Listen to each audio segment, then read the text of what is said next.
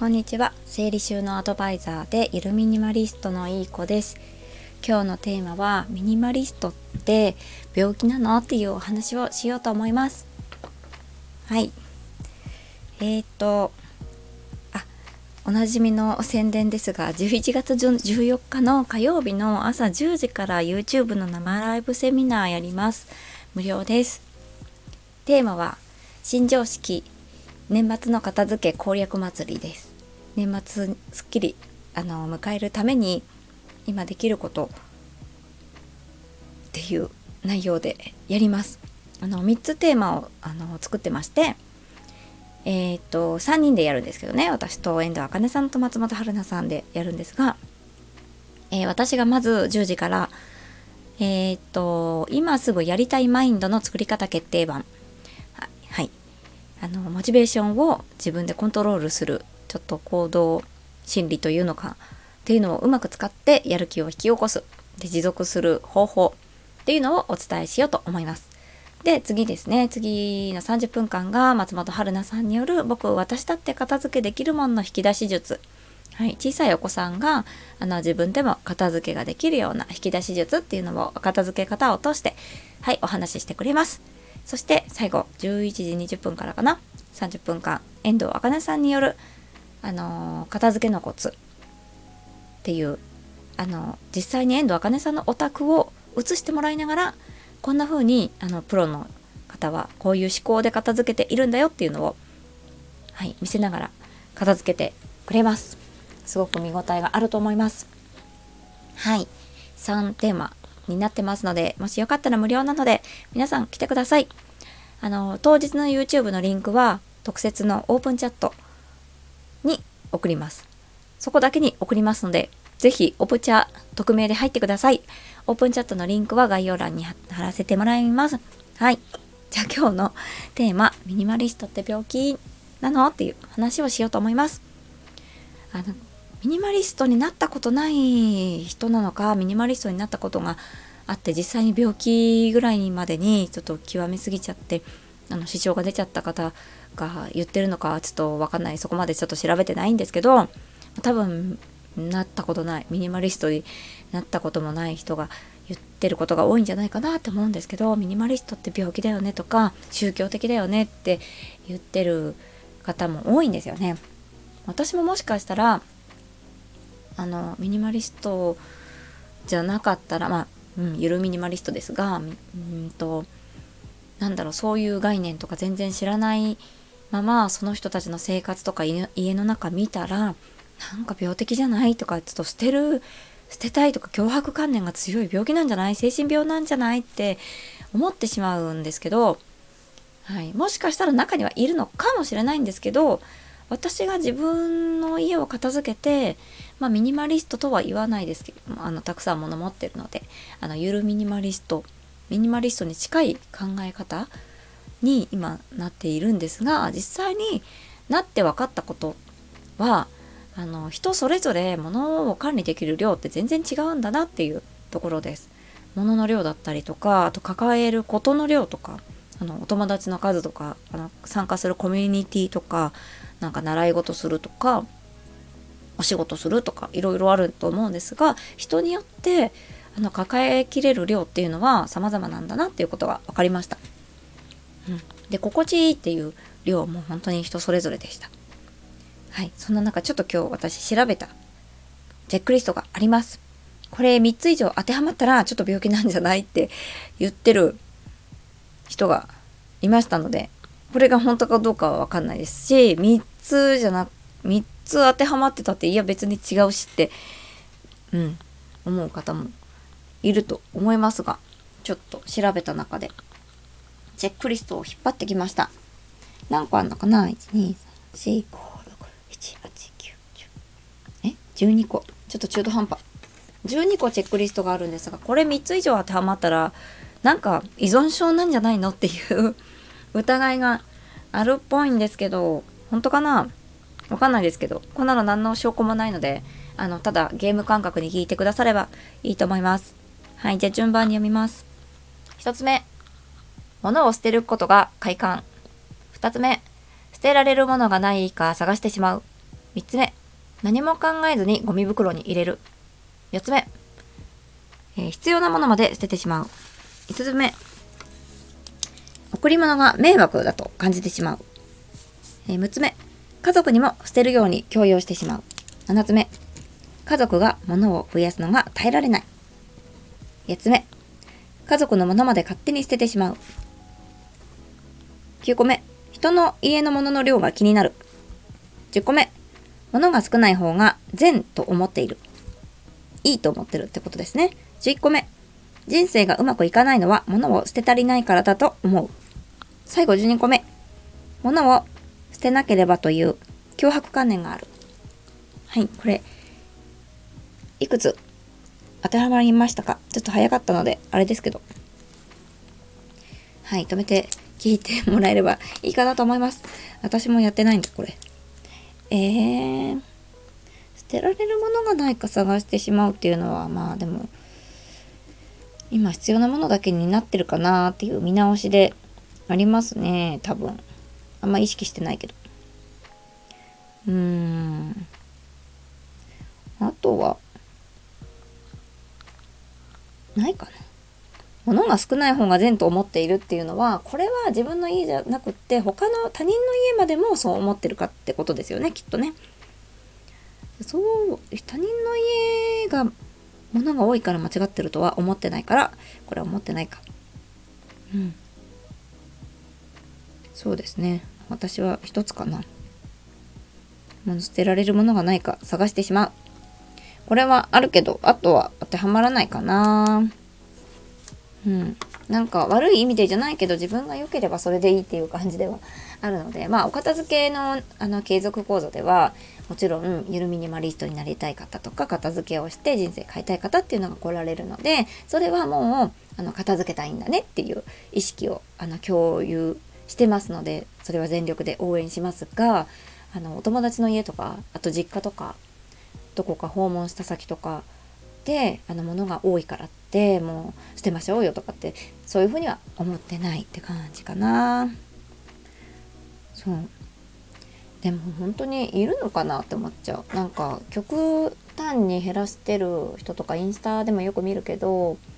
うんなんかその人が病気かどうかっていうと、まあ、分かんないしその人自身は全然幸せそうに生きてるから。うん。なんか病気って思ってるのはなんか第三者が決めつけてるんじゃないかなとかって思っちゃったりもなんかして、まあ、本人にね出会ったことないから病気になった人と。病気だなって思う人と。はい。まあそれでもし3つ以上当てはまっちゃっててあのなんか病的かもしれないとかなんかその自分のあの生活を良くするためにミニマリストになったはずなのになんか苦しんでるなって思うとしたらもしかしたらちょっと依存症みたいな感じになってる可能性もあるのでその私が考えた 全然信憑性ないですけど解決策をちょっとご提案しようと思います。これが解決策だっていうわけではないのでこれもゲーム感覚で聞いてくれればいいかなと思います。はい。じゃあ解決策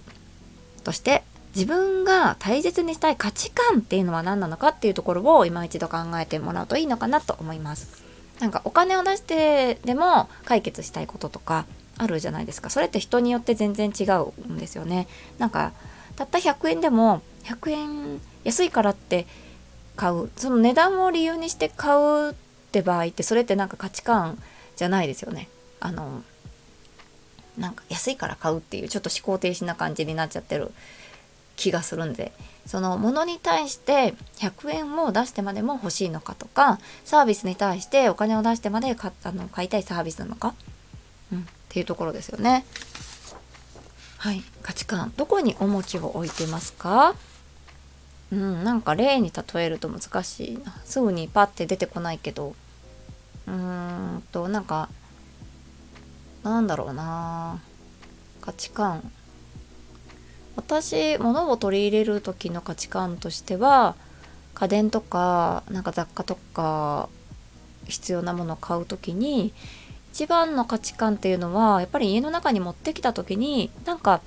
邪魔にならないようなデザイン生活感というかあまりカラフルだったりとかごちゃごちゃしてたり文字がいっぱい書いてあったりとかなんかその情報量が多いものは選ばないようにしてます。なのでデザイン性っていうところ出しっぱなしにしてあったとしても邪魔にならないようなデザイン性のものを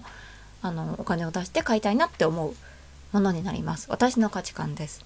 はい。もうこれはそう人それぞれなんですよね。機能性を大事にしたいからデザインは全然あの二の次でいいっていう方も多いしあの様々ですね。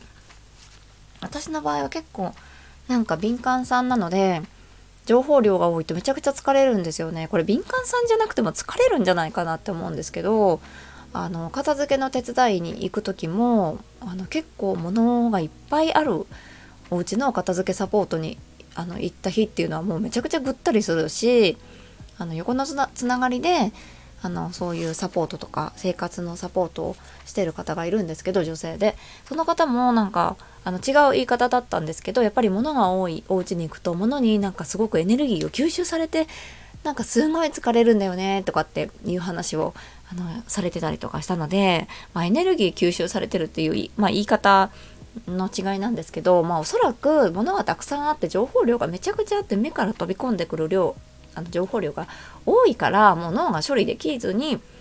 しきれずに脳が疲弊してしまってるっていうのがちょっとなんか科学的なあの理由なんじゃないかなって思ってます。これ結構分かります。うん。はい。わかる方いるかな？ちょっと日常と違うところに出かけるとぐったりしちゃうとか外に行くとぐったりしちゃうとかはいあるかなと思いますそういった敏感さんの私なのであのデザイン性を大事にしてあの物を取り入れてます。はいなので物を手放す時っていうのもその価値観あかあの基準もなんかちょっと情報量多いなとかこれ片付けなきゃなっていうちょっとモヤモヤってするものがあったらそれが手放しポイントになります。はい、あと解決策2個目。そんなになかった。毎日のあ今のとこだな 毎日の生活の中でどこで自分がちょっとイライラとかモヤモヤってするのかっていうのをちょっと考えてみるのがいいのかなと思います。はい、ただやみくもに物を減らすんじゃなくってなんかちょっとモヤモヤしてるところがあると思うんですよね。まあ物の数じゃなくても家事のなんか名もなき家事とかはいあると思うんですが私はえっ、ー、とトイレットペーパーの芯を交換するのとかトイレットペーパーの芯がゴミとしていっぱい出ることっていうのがすごく結構モヤモヤポイントだったんですよね。なんか芯ってちゃんと潰せばまあぺちゃんこになるんですけどぺちゃんこに潰さないんですよ結構大雑把だから家族も。であっという間にゴミ箱がなんかトイレットペーパーの芯だらけになっちゃったりとかあのお子さんがいれば多分トイレットペーパーの芯を時々こう幼稚園に持ってきてくださいとか回収する日があったりとかするので、まあ、持たせたりとか、まあ、当時はしてましたが、まあ、今もう子供が大きくてトイレットペーパーの芯を何かにリサイクルするっていうことがなくなったので、あのー、ちょっとトイレットペーパーの芯なしに変えました。でプラスあんまり交換しなくてもいいようにその交換するのもね結構頻度が高かったりしたので、あのー、ちょっと5倍巻きとか3倍巻きとか、あの、頻度が少なくするようにしてます。なんかちょっとしたそういうなんか意識してないけどもうそれが日常化してなんかあんまり気づかないかもしれないんですけどそういうのってあると思うんですよねただこう日常の中で。でそれはもう今の現代の社会だからそういうのが増えてると思いますなんかそのトイレシートとか例えばトイレのお掃除シートとか専用のシートが出てますよね。あれも昔はなかった。まああったかもしれないけどあんまり主流じゃなかったと思うんですよね。トイレ専用シートとかトイレ専用のなんかワイパーなんだろうあのハンディモップじゃなくてありますよね。ちょっと幅が短いトイレシートがぴったりくっつくあのくっつくというかサイズに合ったあのワイパーモップ、うん、とか。ああいうなんか専用の品っていうのもなんか持ってないといけないって思わされちゃってるだけであってその拭くのはトイレットペーパーでもできるしなんならそのトイレブラシに関してもトイレブラシっていうのがこの世になかったら別にあないんだなみたいな ないんだなっていうかないのが当たり前でみんな生きてると思うんですけどはい。それもうち持ってないんですけどだけどトイレはいつもピカピカだったりとかあの洗剤かけてつけ置いてるだけでよしだったりとかするのでそのトイレブラシの管理とかトイレをゴシゴシこするとかブラシでゴシゴシこするとかそういうなんか嫌だなって思ってた家事っていうのも手放せてるしそのちょっとしたモヤモヤポイントっていうのが1日のうちの 1, 1個でもなくなってくると365日あって1年間で365回もあのイライラポイントが減らせるんですよ。はい。そう。あそれちょっと話それちゃったけど。まミニマリストになろうと思って物は闇込みにしてるんじゃなくってかいあの価値観は何なのか自分が大切にしたい価値観とか家族が大切にしてる価値観っていうのが何なのかっていうのも知るっていうことがあの大切。過剰に物を捨てずになんか依存症にならずに、あのー、済むんじゃないかなと思います。あとはその生活の中でどこで何に対してイライラしたりモヤモヤするのかっていうところも分かってるとそれをそれだけをやめたりとか何か解決何をしたらやめられるのかとか何をやめたら解決できるのかっていうところを考えるだけでもかなりその自分の中でミニマルに暮らせるんじゃないかなって思います。はい。そんな感じになります。で、私が考えるミニマリストに向いている人っていうのは、はい、最後ですが ズボラな人です。ズボラな人と、あとは、片付けが苦手な人。はい。あとはですねこうお仕事が忙しくてお仕事の方で生産性を上げたい人あまあ家事でもそうですし、まあ、何にでも生産性を上げたいなって思ってる人。あとはもう探し物ばっかりしてる人とかね、まあ、片付けが嫌いな人ですね。苦手な人。あとはまあ私のような敏感さん HSP の人ですね。目から入る情報を減らすっていう意味で、まあ、自分の価値観に合ったものだけを家に置くようにするとか。はい。するといいかなと思います。あとはまあうんと、まあ、片付けが苦手な人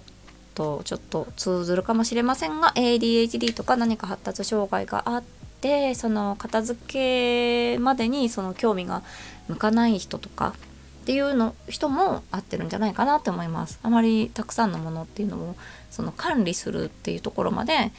あの頭が回らない人だったりするとあのミニマルに暮らしてれば自分が使ってるものだけだったりとかお気に入りのものだけっていうのがあのある環境になるので暮らしやすいのかなと思います。はいなんか流行りだけでミニマリストになろうって思ってる人も中にはもしかしたらいると思うので、はい、まずちょっとそのうんと依存症にね何かこうのめり込むタイプだったりするともしかしたらあの依存症になっちゃったり目的が何かっていうのがちゃんと明確でないとそういったちょっと病気に足を突っ込んでしまいそうになるかもしれないので今一度この解決策として自分の価値観が何なのかとか、はい、何をやめたらあの自分が快適に過ごせるのかっていうところで自分にとっていいミニマリストになるために是非ちょっとこの解決策だったりとかあの向いてる人自分向いてるかなってちょっと今一度考えてみたりとかしてみるといいんじゃないかなって思いました。はい、でも私はあの当事者としてはその世の中のミニマリストさんっていうのは、うん、ミニマリストになろうって思ってなったっていうよりはその自分の中の価値観がもう明確でこういう風に暮らしたいんだとかっていうのがあの、明確な方。はい。がミニマリストなんじゃないかなって思うのでなんかミニマリストだからって言ってあの人病気なんだとかっていう風な目であの見ては欲しくないなって思いました。いやもうなってみないとこれ分かんないですからね。はい。どんだけ楽で楽しくて あのはいいいのかっていうのは。もちろんそのあの物が少ない方が善と思っているっていうのをチェックリストに当てはまるかって言ったらそうじゃなくって自分にとってその人ミニマリストさんにとっていいっていうだけであってその他のミニマリストさんたちもおそらく別に他の人までもミニマリストに引きずり込もうとか家族にまで共有をしているとかっていうのはうん、あんまりないんじゃないかなとは思いますね。はい。っていう感じでした。知らんけど。はい。なのであんまりなんかあの人病気かなとかって決めつけないでほしいなっていうのが本音です。はい。以上になります。最後まで聞いてくださってありがとうございました。ではではオープンチャットの参加お待ちしております。何のことかって思ったら一番最初まで巻き戻して聞いてみてください。じゃあ素敵な一日をお過ごしください。ありがとうございました。失礼します。